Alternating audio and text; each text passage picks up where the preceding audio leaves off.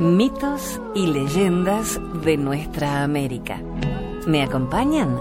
Soy Jenny de Bernardo.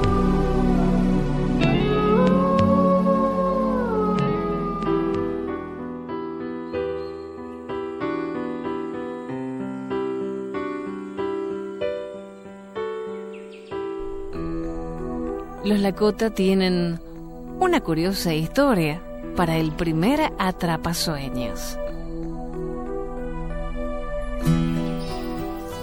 Hace mucho tiempo, cuando el mundo era aún joven, un viejo chamán Lakota estaba en una montaña alta y tuvo una visión. En esta visión, Iktomi, el maestro de la sabiduría, se le aparecía en forma de una araña. Iktomi hablaba con él en un lenguaje secreto que solamente los iniciados Lakota comprenden.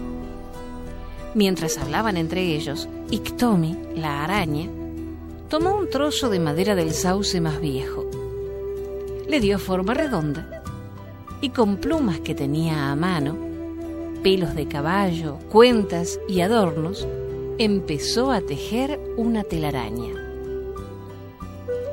Hablaron de los círculos de la vida, de cómo empezamos la existencia como niños y crecemos, pasando de la infancia a la adolescencia, después a la edad adulta, para llegar finalmente a la vejez, cuando debemos volver a ser cuidadosos, como cuando éramos los más jóvenes, completando así el círculo. Iktomi dijo, mientras continuaba tejiendo su red, en cada tiempo de la vida hay muchas fuerzas, unas buenas, otras malas. Si te encuentras con las buenas, ellas te guiarán en la dirección correcta. Pero si escuchas a las fuerzas malas, ellas te lastimarán, te guiarán en la dirección equivocada. Y continuó, hay muchas fuerzas y diferentes direcciones y algunas pueden influir en la armonía de la naturaleza. También cuentas con el Gran Espíritu y sus enseñanzas. Mientras la araña hablaba, continuaba tejiendo y tejiendo su telaraña, empezando de afuera y trabajando hacia el centro. Cuando Iktomi terminó de hablar, le dio al anciano la cota a la red y le dijo, Mira la telaraña.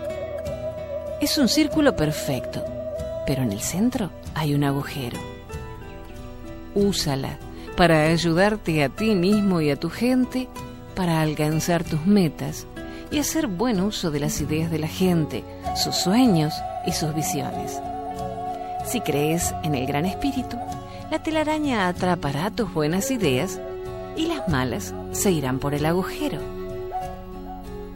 El anciano Lakota le pasó su visión a su pueblo y ahora los indios usan el atrapasueños como la red de su vida. Se cuelga encima de las camas de los niños, en cada tipi, para escudriñar los sueños y las visiones. Lo bueno de los sueños queda capturado en la telaraña de la vida y enviado con ellos.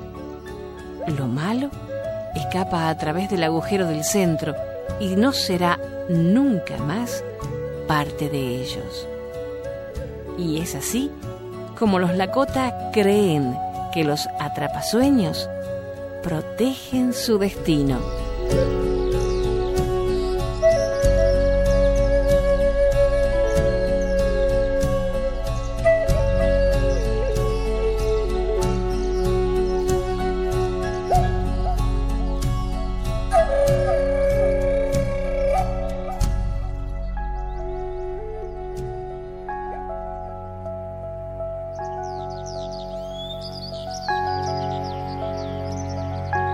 La leyenda del jacarandá.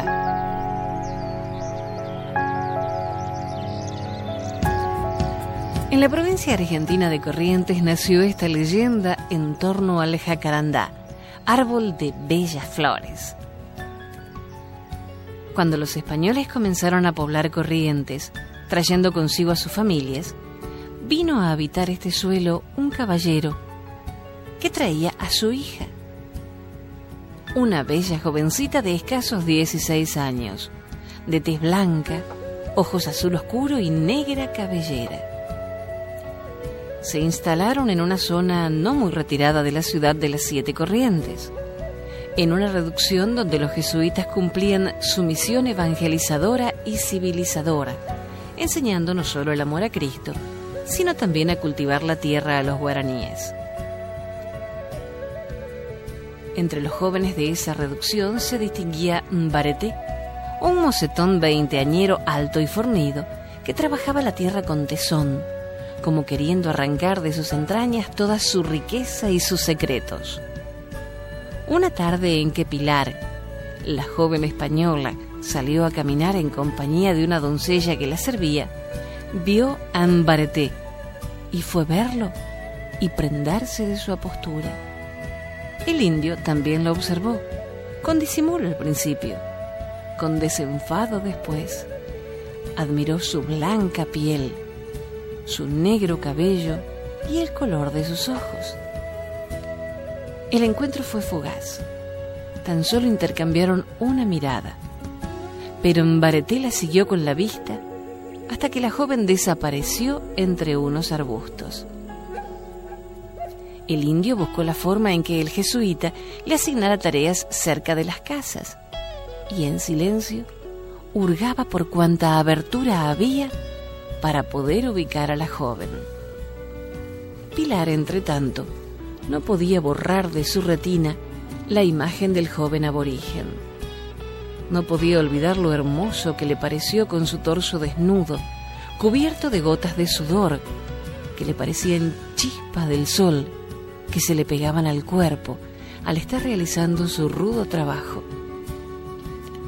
No pasó mucho tiempo y un día Pilar y Embareté se encontraron. Esta vez las miradas fueron largas y profundas, tan profundas que, sin palabras, se adentraron en el espíritu de ambos, mutuamente. Mbareté pidió al sacerdote que los instruía que le enseñara el castellano y aprendió rápido todas aquellas palabras que le sirvieran para expresarle a Pilar que la amaba desde el primer día en que se conocieron. Y buscó la forma de encontrarla a solas y poder hablarle. Y esa oportunidad la tuvo el día en que halló a la joven rodeada de indiecitos a quienes les enseñaba el catecismo. El joven se acercó al grupo y sin musitar palabra, permaneció observándola hasta que los niños se fueron.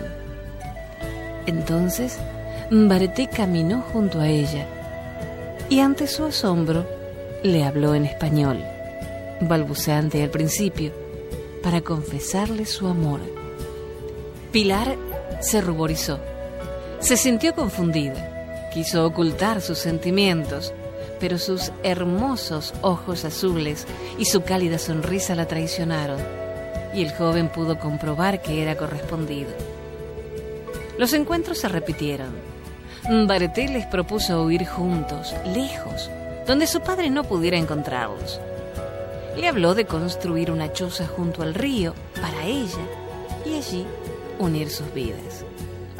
Pilar aceptó y cuando la choza estuvo concluida, amparándose en las sombras de una noche en que Yassé les brindó su complicidad, escapó con su amado. A la mañana siguiente, el caballero español buscó infructuosamente a su hija. Hizo averiguaciones y alguien de la reducción le comentó que la había visto frecuentemente en compañía de Mbareté y que éste también había desaparecido. Furioso, el padre convenció a varios compañeros para que lo ayudaran a encontrar a la pareja y fuertemente armados comenzaron la búsqueda. Pasaron varios días hasta que descubrieron la choza junto al río. Sigilosamente tomaron posiciones para observar a sus moradores. Así vieron llegar a Mbareté en su canoa con el producto de su pesca y vieron también salir a Pilar a recibirlo. El padre de la joven no resistió la visión de la tierna escena de los amantes abrazados y salió de su escondite gritando el nombre de su hija y apuntando con su arma al indio.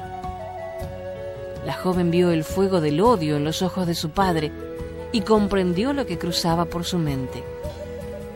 Trató de evitarlo, de explicarle su actitud, pero el español siguió avanzando con el dedo en el disparador. Pilar se interpuso entre los dos hombres en el preciso instante en que la carga fue lanzada y cayó con el pecho teñido de rojo, fulminada por su propio padre. Al ver esto, Bareté quedó atónito, tieso, sin atinar a defenderse. Fue entonces cuando otro disparo le dio en plena frente y el joven se desplomó sobre el cuerpo de su amada.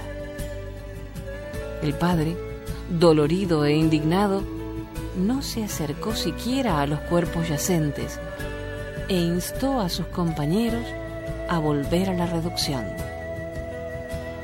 Esa noche, la imagen de su hija no pudo apartarse de su mente y con las primeras luces del alba inició el camino hacia el lugar donde tan tristemente terminara ese amor tan grande que motivó que los jóvenes se olvidaran de sus diferencias de raza. Cuando llegó a la choza, el español no halló restos de la tragedia, y en el lugar donde la tarde anterior yaciera la pareja, sin que existiera ningún rastro de la sangre allí derramada, se erguía un hermoso árbol de tronco fuerte, cubierto de flores azul oscuro que se mecían suavemente con la brisa. El hombre tardó en comprender que Dios había sentido misericordia de los enamorados y había convertido en bareté en ese árbol y que los ojos de su hija lo miraban desde todas y cada una de las azules flores del jacarandá. extraído de cuentos y leyendas de la Argentina.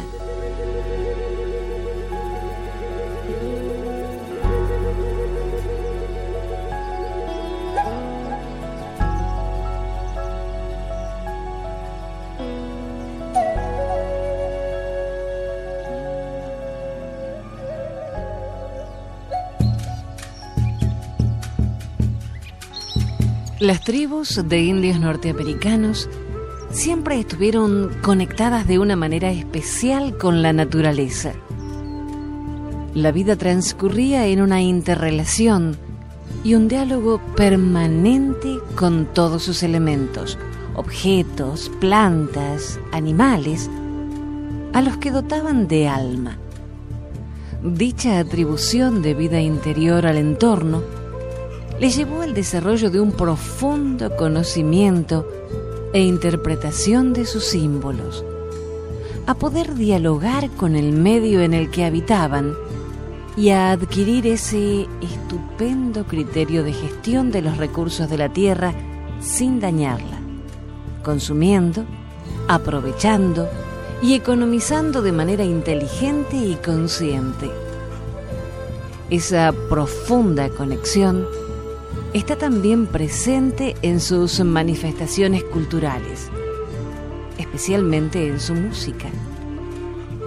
Cada momento, causa, intención, sentido, tiene un acompañamiento en forma de danza o cántico que representa una especie de canalización de su energía implícita mediante la voz, tambores y pequeños shakers o sonajeros usados como resonadores para conectar con tipos concretos de vibración y algunos instrumentos de viento construidos con madera o hueso. Cada instrumento responde en su forma a un uso concreto. Por ejemplo, los tambores circulares representan la tierra y la vida y se tocan imitando el ritmo de los latidos del corazón.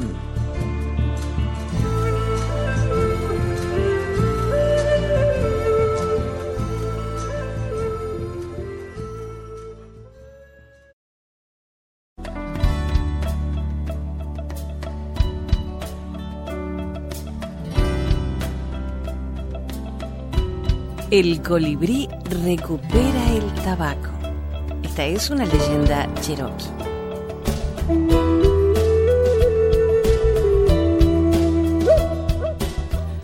Hace mucho, cuando las personas y los animales hablaron la misma lengua, había solamente una planta de tabaco en todo el mundo. Desde lejos y desde lo ancho vinieron por el tabaco.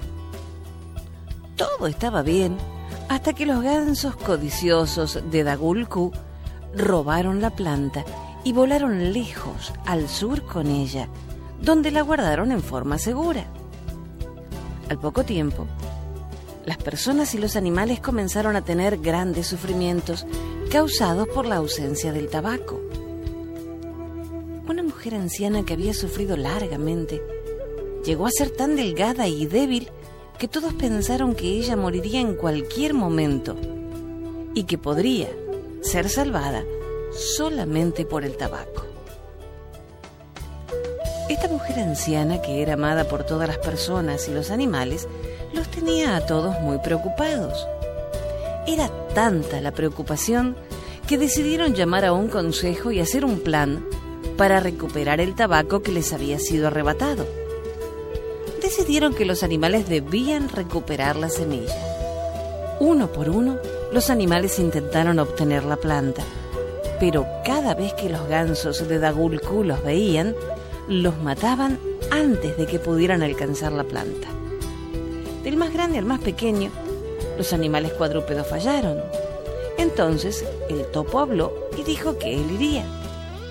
Todos pensaron que esta podría ser una buena idea, pues este animal podría hacer un túnel bajo tierra para llegar a la planta y regresarla sin ser visto. Así pues, avanzó sigilosamente y llegó cerca de la planta. Pero su pista había sido seguida por los gansos de Dagulco, que esperaron junto a la planta que saliera. Cuando el topo salió de debajo de la tierra, tuvo el mismo destino que los otros animales que habían fallado anteriormente. Opiniones dispares se escucharon en el consejo después de esto. Nadie encontraba la manera de conseguir la planta de tabaco que estaba en poder de los codiciosos gansos. Ninguno de los demás animales deseaba ir. El colibrí había estado escuchando atentamente todos los planes y decidió presentar uno propio. Informó al consejo que él podía recuperar la planta. Lo miraron con asombro y descreimiento por ser tan pequeño. ¿Cómo podría conseguir la planta? Él les dijo que podría hacerlo y si ellos quisieran podría probárselo. Le mostraron en el medio de un prado una planta que todos podían ver. Entonces le dijeron que fuera y se sentara sobre la planta para que no dejara que lo pudiesen ver allí. Fue entonces hasta el prado, se sentó en la planta elegida y volvió tan rápidamente que cuando quisieron comprobarlo había regresado y estaba en el centro del consejo. Sorprendidos por esta hazaña, decidieron darle una oportunidad. El colibrí no perdió tiempo. Fue directamente hasta la planta del tabaco debajo de las narices de los gansos, que ni siquiera sospecharon que se encontraba allí.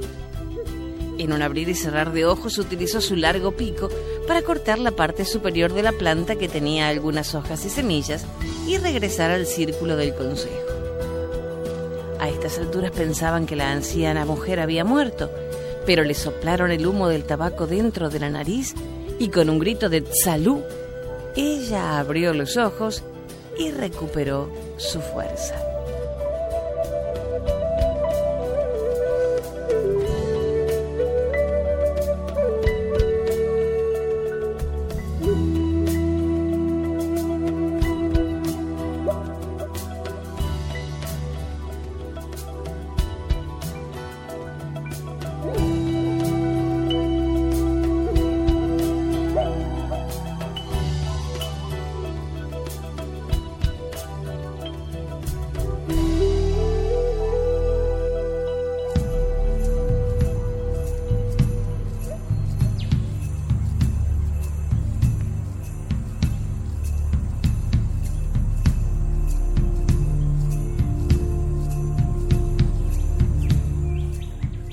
El Coendú.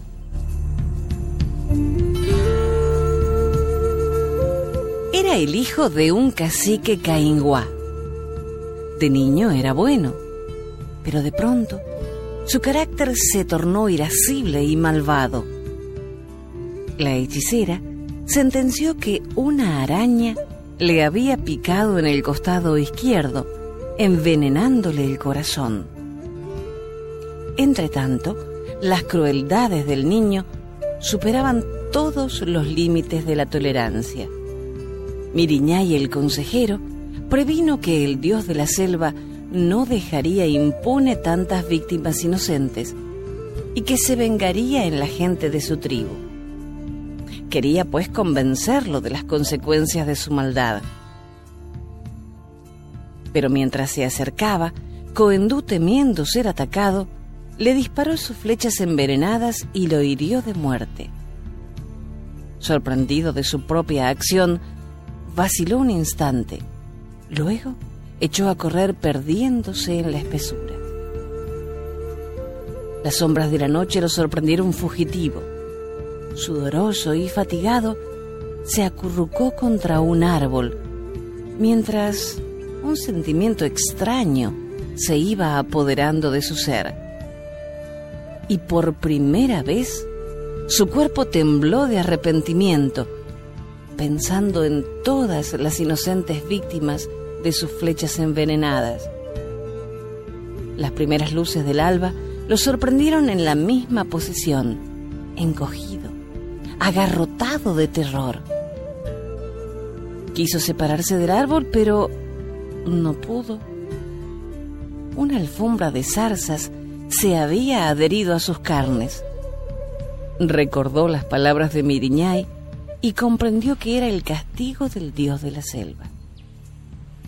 De pronto, sus pies se convirtieron en patas pequeñísimas y sus manos en alas toscas y cortas. Su cuerpo encogido se llenó de espinas. Cuando apareció el sol, Coendú, arrastrando su manto verdoso, fue a internarse en lo más oscuro de la maraña. Una fuerza misteriosa lo empujaba a la penitencia. Y aún hoy, después de tantos años, apartado siempre de los otros habitantes de la selva misionera, el Coendú, arrepentido de sus maldades, permanece largas horas del día de espaldas a la luz del sol, sentado sobre sus patas traseras y con la cara entre sus manitos, haciendo penitencia.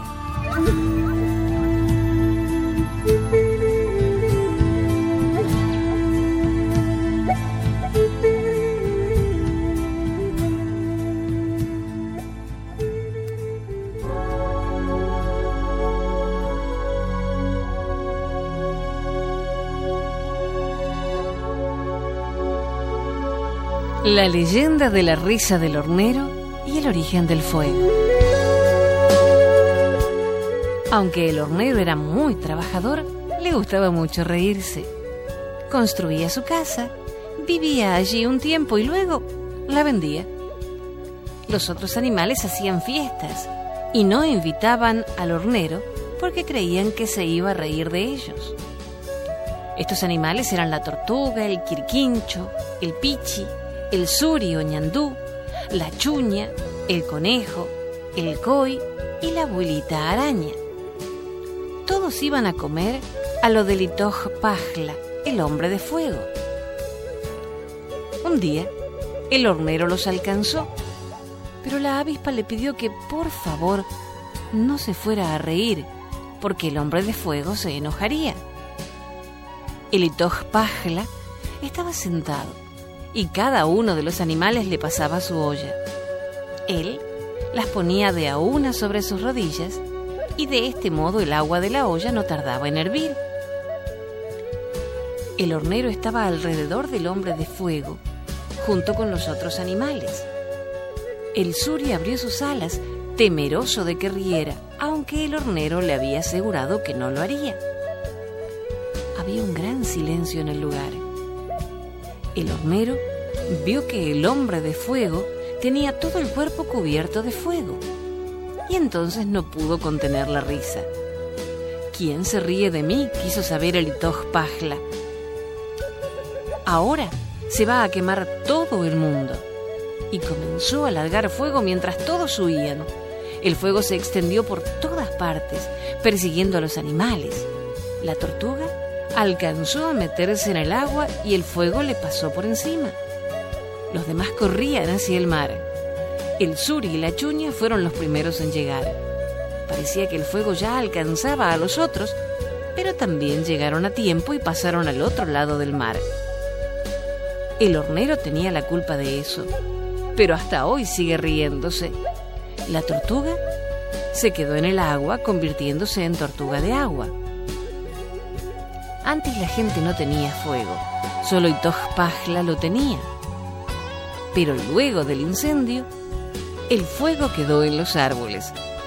Si el hornero no se hubiese reído, no tendríamos fuego. Extraído del sitio de Toj y otros mitos de los wichis. La fuente oral de la historia es el Wichi Carlos Ortiz.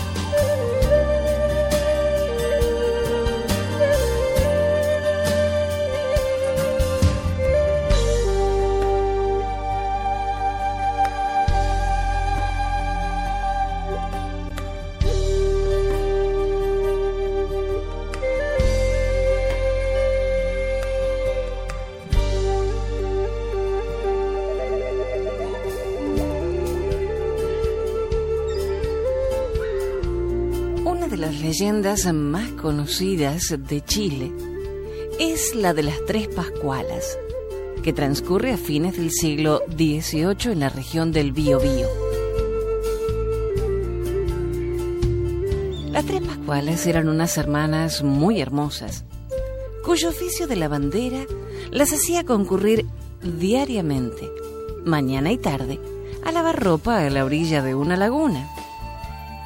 Un día, llegó hasta la casa de las tres muchachas un forastero que solicitó hospedaje, siendo acogido gustosamente por el padre de las jóvenes.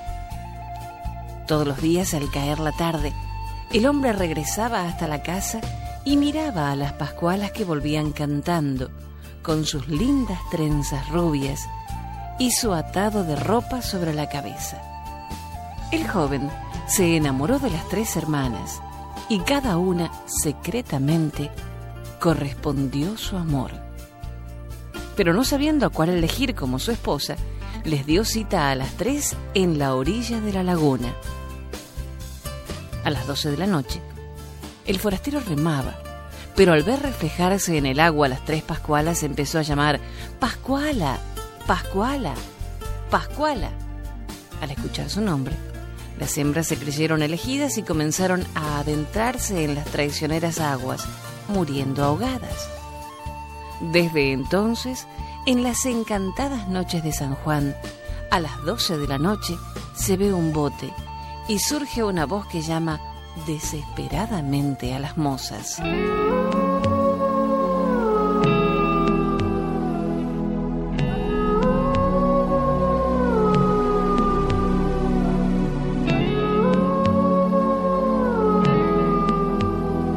Con la música de Causac nos vamos hasta un próximo encuentro. Causac es una agrupación cuyo nombre significa constancia, persistencia, perseverancia.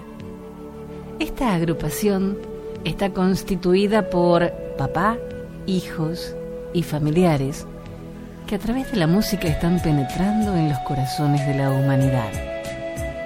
Gracias Causac y gracias a ustedes por compartir estos mitos y leyendas de nuestra América. Soy Jenny de Bernardo. Hasta la próxima.